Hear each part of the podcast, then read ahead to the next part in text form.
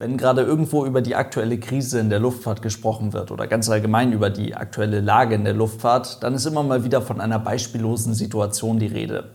So ziemlich jede große internationale Fluggesellschaft hat einen Großteil ihrer Flugzeuge zum aktuellen Zeitpunkt am Boden. Die Passagierfliegerei gerade hier in Europa ist nahezu komplett zum Erliegen gekommen, während die Fracht-Airlines gar nicht wissen, wo sie zuerst anpacken sollen. Wenn es allerdings jetzt nur um eine Momentaufnahme in der europäischen Luftfahrt geht, dann gab es durchaus schon mal eine vergleichbare, wenn nicht auf den ersten Blick sogar schlimmere Situation. Also heute mal ein kleiner Rückblick und damit viel Spaß.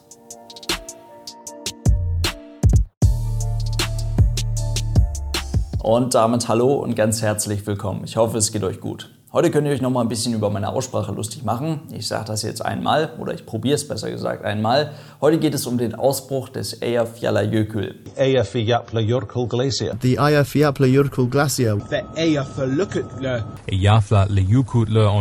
Oder wie auch immer das Ding ausgesprochen wird. Ab jetzt sage ich nur noch der Vulkan dazu. Ausgebrochen ist das Ding vor knapp zehn Jahren. Und warum war das da für die Luftfahrt relevant? Naja, der Vulkan hat etwas geschafft, was noch nicht mal die aktuelle Krise hinbekommt. Und zwar wurde der Luftverkehr über Europa, und da ist es auch vollkommen egal, ob es da um Passagierfliegerei oder um Frachtfliegerei geht, durch den Ausbruch des Vulkans nahezu komplett zum Erliegen gebracht. Am besten schauen wir uns das einfach mal an. Noch so sah die Lage am europäischen Himmel Ende Februar aus. Alles noch recht normal, noch recht viele Flugzeuge, die Fluggesellschaften hatten alle noch recht normale, uneingeschränkte Flugpläne. So sah die ganze Situation dann allerdings Ende März aus, also nur einen Monat später. Deutlich weniger Flugzeuge, kaum noch Passagiermaschinen am Himmel, dafür deutlich mehr Frachtflugzeuge, auch Frachtflugzeuge, die man hier ansonsten in Europa gar nicht zu Gesicht bekommt.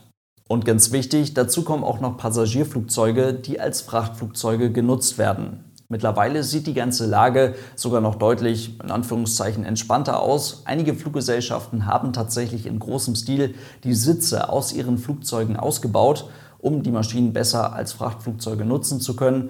Und damit haben sich einige Fluggesellschaften, obwohl sie gar keine Erfahrung in diesem Bereich vorher hatten, tatsächlich eine recht beachtliche Cargo Operation aufgebaut. Dazu bleibt bei einigen Fluggesellschaften ein sehr weit heruntergefahrenes, sehr kleines Flugprogramm erhalten. Und auch wenn die Flugzeuge, die da aktuell durch die Gegend geschickt werden, nur in den seltensten Fällen bis zur Hälfte gefüllt sein dürften, zeigen sich die Fluggesellschaften nach außen hin, wie sollte es auch anders sein, natürlich optimistisch und mit Hilfe von Maskenpflicht und Sicherheitsabständen möchte man schon in wenigen Wochen wieder die ersten internationalen Verbindungen an den Start bringen. Lange Rede, kurzer Sinn. Man versucht Mittel und Wege zu finden, um zu überleben und um den wirtschaftlichen Schaden so gut es geht zu minimieren. Und so wird sich das Bild am europäischen Himmel aus Luftfahrtsicht wohl in den nächsten Wochen und Monaten noch etwas weiter entspannen und Stück für Stück kommen immer und immer mehr Flugzeuge wieder in die Luft. Gut, und jetzt zum Vergleich nochmal ein Bild vom 16. April 2010. Sieht irgendwie nach einem Fehler aus, aber tatsächlich war da an diesem Tag am europäischen Himmel so ziemlich genau gar nichts los. Grund dafür war der Ausbruch des isländischen Vulkans mit dem spannenden Namen. Das Ding wurde von entsprechenden Experten, von entsprechenden Wissenschaftlern allerdings schon über die Jahre hinweg immer und immer intensiver beobachtet und analysiert, sodass der eigentliche Ausbruch des Vulkans an sich gar nicht wirklich überraschend kam. Und so waren auch nie wirklich Menschenleben gefährdet. Die umliegenden Wohngebiete wurden rechtzeitig evakuiert, wurden in den nächsten Wochen auch mehrfach evakuiert. Und die Flughäfen in Reykjavik und Keflavik, wobei letzterer der deutlich größere Airport ist, der nahezu den kompletten internationalen Luftverkehr des Landes abfertigt, wurden dann recht zügig als Vorsichtsmaßnahme geschlossen, was dann am 20. März 2010 die erste konkrete Einschränkung des Luftverkehrs darstellen sollte. Bereits einen Tag später wurden diese Beschränkungen dann aber schon wieder gelockert, sodass dann teilweise wieder internationaler Luftverkehr über Keflavik stattfinden konnte. Jetzt ging das dann aber so langsam aber sicher los mit dem Vulkanausbruch. Es kam in den nächsten Tagen zu mehreren größeren Eruptionen. Und auch wenn das alles aufgrund der vorher getätigten Beobachtungen und Analysen nicht wirklich überraschend passierte und eher ein beachtliches Naturschauspiel war, kam es dort zu den ersten größeren Eruptions- bzw. Aschewolken, die sich vertikal auf bis zu 7000 Meter ausdehnen konnten. Diese erste Welle an Eruptionen ebbte dann so bis Anfang Mitte April langsam wieder ab, bis es dann ab dem 14. April an einer anderen Stelle des Vulkans erstmal so richtig losging und die Wissenschaftler nahmen ab diesem Zeitpunkt auch mehr eine beobachtende als wirklich vorhersagende Rolle ein. Hier kam es jetzt also in den nächsten Tagen zu einer Reihe von explosiven Eruptionen, wobei Magma aus dem Inneren des Vulkans in Berührung mit Wasser kommt, in Form von Gletschereis oder in Form von Grundwasser beispielsweise, Magma kühlt dabei schlagartig ab und es entsteht Wasserdampf. Und dieser Wasserdampf hat eben ein über tausendfach größeres Volumen als das Wasser, aus dem er entstanden ist. Und dadurch kommt es zu einer regelrechten Sprengung, wodurch dann wiederum riesige Gesteins-, Asche- oder Gaswolken entstehen, die sich dann natürlich auch direkt mal über mehrere Kilometer vertikal über dem Vulkan ausbreiten können. Genau das ist hier jetzt also passiert. Und an der Stelle können wir mal klären, warum so eine Gesteins- bzw. Aschewolke jetzt für Verkehrsflugzeuge oder generell für Flugzeuge ganz allgemein für die Luftfahrt so gefährlich sein kann. Vorab direkt mal die Info, jede Fluggesellschaft auf der ganzen Welt hat definitiv Informationen zu den Gefahren von Vulkanaschewolken in ihren Handbüchern stehen und gibt Verfahren bzw. Anweisungen heraus, wie man sich verhalten soll, wenn man sich mit seinem Flugzeug in einer solchen Vulkanaschewolke befindet. Aus welchen Gründen auch immer. Warum machen die das? Ganz einfach, weil es in der Vergangenheit tatsächlich schon so einige Vorfälle zu dem Thema gab. Diese können durch die Bank weg tatsächlich aber so ein bisschen belächelt werden, weil das, was da teilweise passiert ist, auf der einen Seite natürlich durchaus technisch faszinierend und beeindruckend ist. Auf der anderen Seite ist auch nie jemand wirklich zu Schaden gekommen aufgrund von Vulkanasche. Also kein Flugzeug ist bis heute aufgrund von Vulkanasche vom Himmel gefallen, zumindest nicht bis auf den Boden. Ganz klar ist aber, je länger ein Flugzeug durch eine solche Aschewolke fliegt und je dichter diese Aschewolke ist, desto schlimmer können die Konsequenzen aus der ganzen Sache sein. Das Flugzeug wird aufgrund der hohen Fluggeschwindigkeit in dieser Aschewolke dabei quasi Sand gestrahlt. Die gesamte Außenhaut des Flugzeuges wird dabei quasi aufgeraut. Und neben der kosmetischen Lackentfernung ist das natürlich gerade für die Cockpitscheiben etwas ungünstig. Man kennt das ja von Nebelscheinwerfern beim Auto oder sowas. Wenn man viel Autobahn mit dem Ding fährt, 150.000 ähm, Kilometer oder sowas, irgendwann werden diese Nebelscheinwerfer blind. Sehen dann halt eben aus wie Sand gestrahlt. Und genau das passiert eben auch mit den Cockpitscheiben innerhalb kürzester Zeit. Die erblinden irgendwann und die Leute, die dahinter sitzen, können halt nichts mehr dadurch sehen. Das ist dabei tatsächlich gar kein so großes Problem. Es gibt schon viele Beispiele in der Luftfahrt, in denen Flugzeuge, auch größere Verkehrsflugzeuge, mit kaputten oder erblindeten Cockpitscheiben gelandet sind. Das funktioniert durchaus. Man benötigt eben einen Flughafen, der gut ausgestattet ist mit einem Instrumentenlandesystem, also mit einem ILS, was dann eine automatische Landung des Flugzeuges ermöglichen kann. Dann muss streng genommen niemand aus dem Cockpit irgendetwas sehen, damit das Flugzeug einfach sicher am Boden ankommt. Richtig unangenehm wird es erst dann, wenn andere Probleme durch die Vulkanasche dazukommen. Beispielsweise Probleme mit den Sensoren. Die sind zwar alle redundant und auch die Kreisläufe dahinter sind alle redundant ausgelegt, allerdings funktioniert das dann irgendwann einfach mit der automatischen Landung nicht mehr. Und noch viel unangenehmer wird es eben dann, wenn jetzt auch noch größere Probleme mit den Triebwerken dazukommen, im schlimmsten Fall mit allen Triebwerken. Das kann ja aufgrund von Vulkanasche durchaus auch passieren.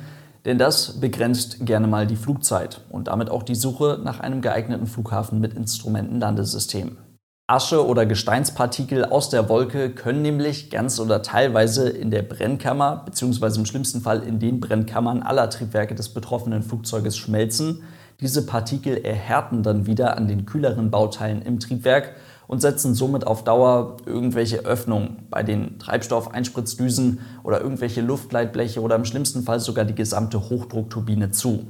Der Druck in der Brennkammer kann daraufhin steigen und tatsächlich kann dann ein solches Triebwerk stallen. Also die Luftströmung innerhalb des Triebwerkes reißt ab und es kommt zu einem sogenannten Flameout. Kurz gesagt, das Triebwerk fällt halt einfach aus. Jo, und ganz allgemein gesagt ist es sowieso für ein Triebwerk nicht sonderlich gut, wenn es dauerhaft Sand gestrahlt wird.